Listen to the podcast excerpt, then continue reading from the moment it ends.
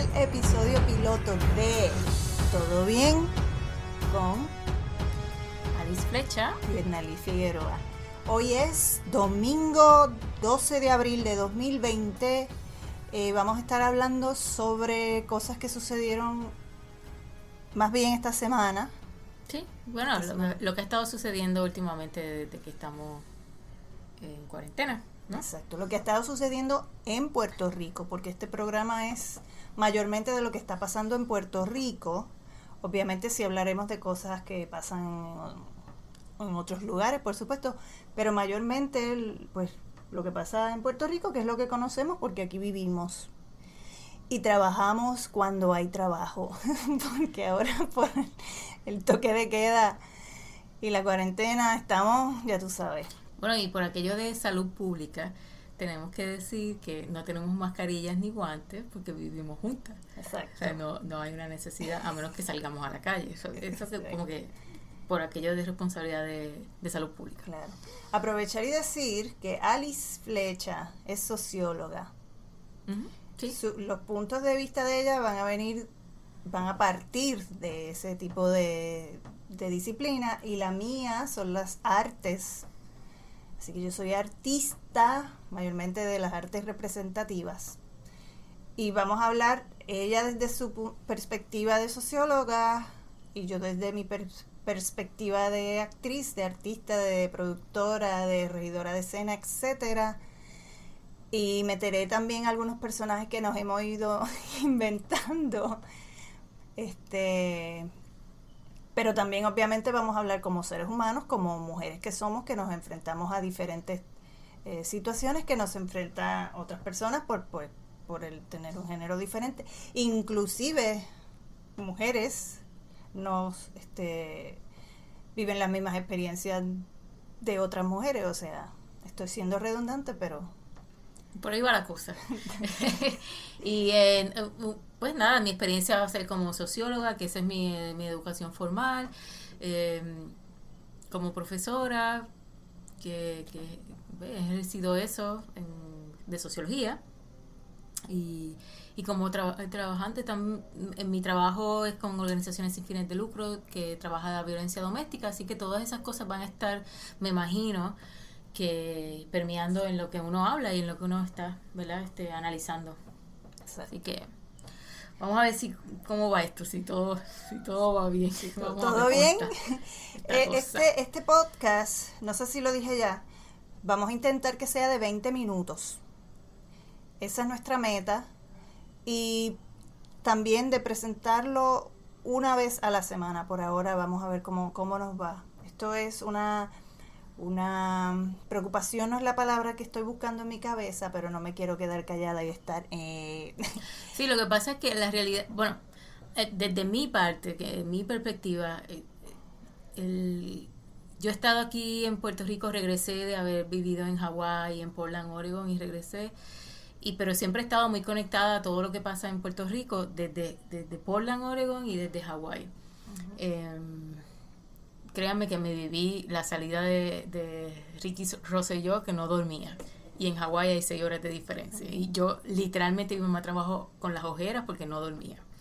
Aquello, siguiendo todo. Perdona que te interrumpa, los que no sepan quién es Ricky Rosselló, era el gobernador de Puerto Rico, Ricardo Rosselló, que el pueblo sacamos de la gobernación en el verano de 2019 Busquen, busquen. Ricardo Rosselló con dos S y dos L.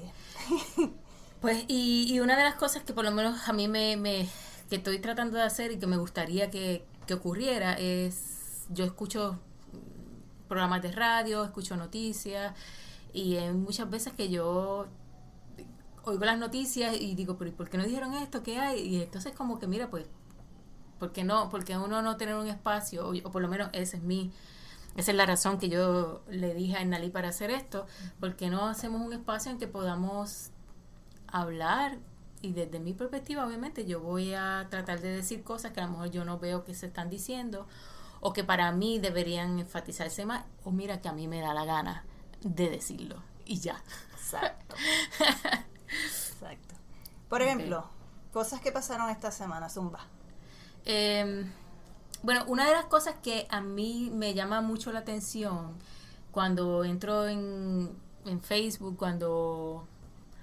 Sí, cuando entro en Facebook y oigo noticias y, incluso oigo noticias eh, no de gente, sino de los mismos, de, la misma manera en que la noticia se, se desarrolla en, en emisoras de radio, yo oigo más radio, eh, es cómo nosotros, toda esta situación de la, de la cuarentena que hemos estado pues encerrados prácticamente y teniendo una limitación grande en nuestros movimientos y en nuestra vida social, nuestra interacción con otras personas, cómo constantemente yo, yo por lo menos siento que hay una, una tendencia a, a estar diciendo que constantemente nosotros, como si esto fuera la única solución, el encerrarse, la cuarentena, que la gente no está siguiendo la cuarentena, que la gente no se queda en la casa, que se reúne, que sale, que hace aquello, que hace lo otro, que la fila, bueno, todo, todo un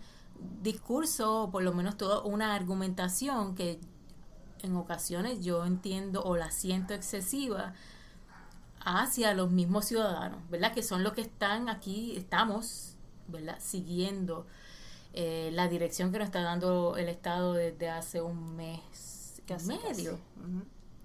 Así que, pero siento que es más un, un ataque, es más como si no se estuviera haciendo, que la gente no se quede en la casa, que si esto se propaga es nuestra culpa, es nuestra responsabilidad. Y así de pesado, y más, y, que te cae en la psiquis que si yo pongo mi pie fuera de la casa, eh, eh Para coger aunque sea aire ahí, yo estoy aquí haciendo lo peor del mundo mundial.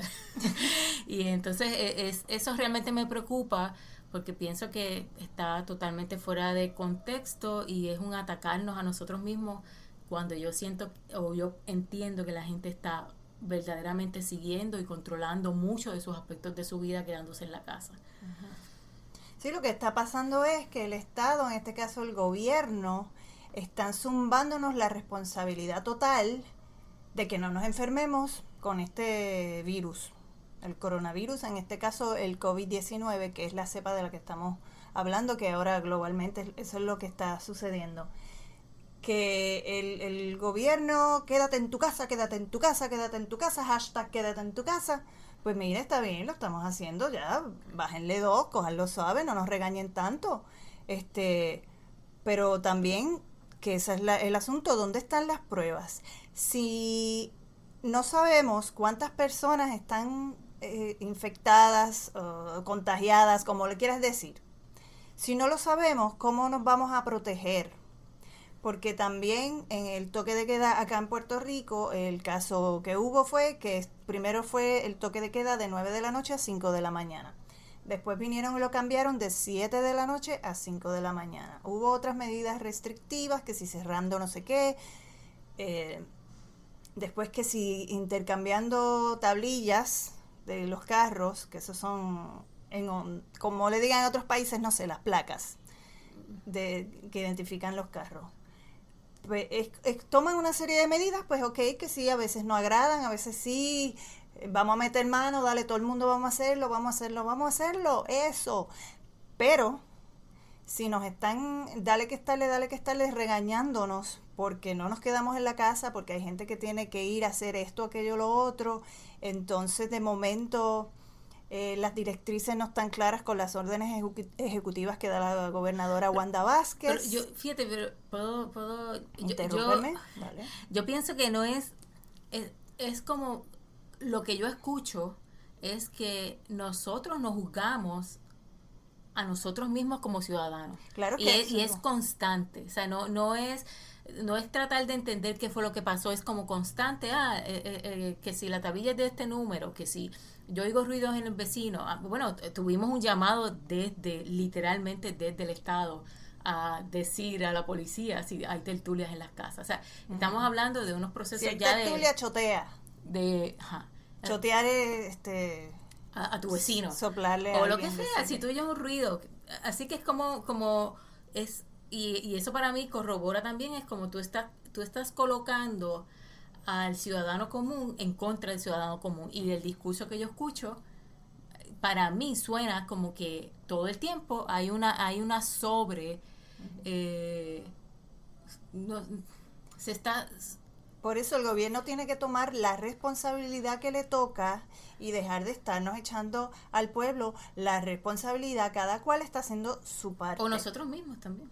Sí, a eso voy, porque también entonces en Puerto Rico y en muchas partes del mundo, eso es así donde quiera, está la cosa tribal, partidista, de los, de los partidos políticos, y entonces porque yo dé mi opinión y yo diga que estoy a favor de lo que está diciendo la gobernadora, ya, ay, esta es PNP. PNP es la persona que está en el Partido Nuevo Progresista que es el partido que está en el gobierno actualmente, que su ideología es ser parte de los Estados Unidos como Estado, ¿verdad?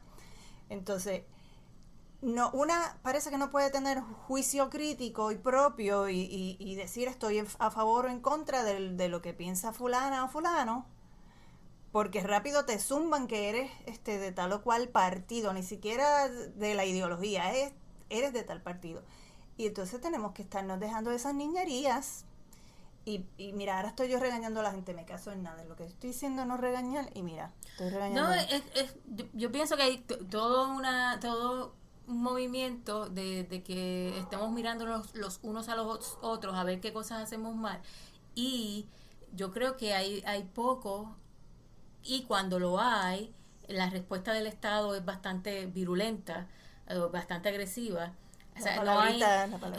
No hay, eh, eh, no, hay una, no hay como una diciéndole, mira, qué cosas, nosotros estamos en la casa, ok, qué cosas está haciendo realmente el Estado.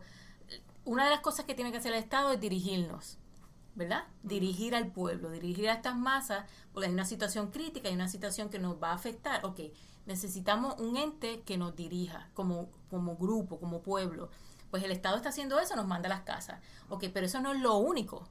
Entonces hay otras responsabilidades que a mi entender el Estado debe de estar haciendo. Obviamente todo el mundo habla de las pruebas, de rastreo, que es seguir los casos y ver dónde están, porque la enfermedad se propaga bien fácil, así y hay gente que no tiene síntomas, así que hay todo un proceso ahí de cómo tú puedes localizar realmente dónde está la enfermedad y tratar de aislarla y tratar de controlar. Al final es controlar, es salud pública, cómo tú controlas esa, esa enfermedad, ¿verdad? Para que no se propague rápidamente. El rastreo de dónde están los casos, los contagios, y para disminuir esa posibilidad y las pruebas, hacer pruebas, tratar de hacerlas de manera pues generalizada. Y hablando de pruebas, de los chanchullos que han estado pasando en estos últimos días, que el gobierno hizo una orden de compra, según dice la gobernadora, pero en realidad era un contrato de 38 millones de dólares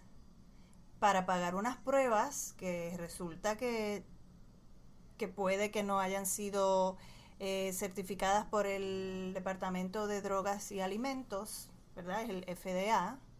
Este, pero la cosa es que lo que está pasando en Puerto Rico es que la corrupción es bien chévere, se pasa bien chévere en la corrupción en Puerto Rico, porque el contrato se lo dan a alguien que resulta que conoce a alguien que había sido donante del partido del gobierno, eh, entonces resulta que mandan de fortaleza a alguien a firmar el contrato o a decirle a la ex secretaria de del Departamento de Salud, eh, Concepción Quiñones del Hongo, que, que por eso fue que ella renunció. Le dieron 20 minutos para que firmara un contrato, que eso vino de la fortaleza, esa directriz que ahora nadie sabe quién la dio. Pero sí fue, ay, se me escapa el nombre. Mm, ah, a ver, ya, qué feo, se me escapa el nombre. Eh, Cabeza. no, no, ella era la... La contacto La checha de allí. para las pruebas. Pero la persona que llamó, pues se me escapa el nombre y no lo voy a, no me lo voy a inventar porque no me acuerdo. Pero que, que eso es lo que está pasando también, que aprovechan este tipo de crisis para hacer chanchullos, para hacer más corrupción, para pagarle contratitos a este y a aquel y al otro que resulta que es que había que adelantarle 19 millones de dólares. Se le envió ese dinero a la compañía que fue Apex no sé qué cosa. Yo con esos nombres y datos, a menos que no los tenga escritos, no me voy a acordar y no los apunté. Este, pero se formó el, el, el salpa afuera y eh, todo el mundo empezó a acusar, pero esto no, y aquello no, y aquella renunció, pero ¿por qué? Entonces ahora hay otro eh, eh, secretario del Departamento de Salud. Ay, Dios mío, se me olvidó el nombre, qué feo, Lorenzo, algo. Estoy quedando bien mal, pero mira, usted búsquelo, porque a mí ya no me acuerdo cómo se llama. Y lo he leído todo el tiempo. Entonces, este señor parece que vino como que a limpiar la casa él dijo, esto está feo, saca esto para allá. Eh, lo que primero que hizo fue votar a, la Mabel Cabeza, que estaba haciendo escante. Y eso es lo que está pasando con la corrupción en Puerto Rico, que, que aprovechan esto, que está todo el mundo metido en su casa. No nos podemos tirar a la calle a protestar, porque aparentemente esa es la única manera en la que se puede resolver las cosas en Puerto Rico, tirándose a la calle a protestar. Entonces, eh, a mí me hierve la sangre. Yo procuro que mi zen no se altere mucho porque ya bastante tenemos con estar encerradas en las casas y que la economía esté parada, detenida, que solamente estén funcionando los lugares de servicios esenciales, que es totalmente necesario, por supuesto. Pero en mi caso, que yo vengo del mundo artístico, del mundo cultural, estamos manga por hombro, estamos sin trabajo. Eh, empecemos porque pues lo nuestro depende de, que las personas vayan a vernos. Y eso es imposible en este momento, eso no se puede hacer. Y entonces, a saber cuándo después de que, vamos a decir que, que se acaba la, la vaina esta, ¿y quién rayo va a tener ganas de ir a ver una obra de teatro? O que no tienen dinero, o sea, e, es, como que una, una eh, avalancha. Es una, eh, bueno, yo, es, es una situación difícil si le estamos en una, en una crisis, en una situación que tenemos que bregarla, porque si, si esto se sale de control, pues estamos a riesgo todos, y esta es una isla pequeña, y aquí hay... O sea, alguien se va a morir de nuestra familia, lo que fuera, esto va a ser una situación bien difícil.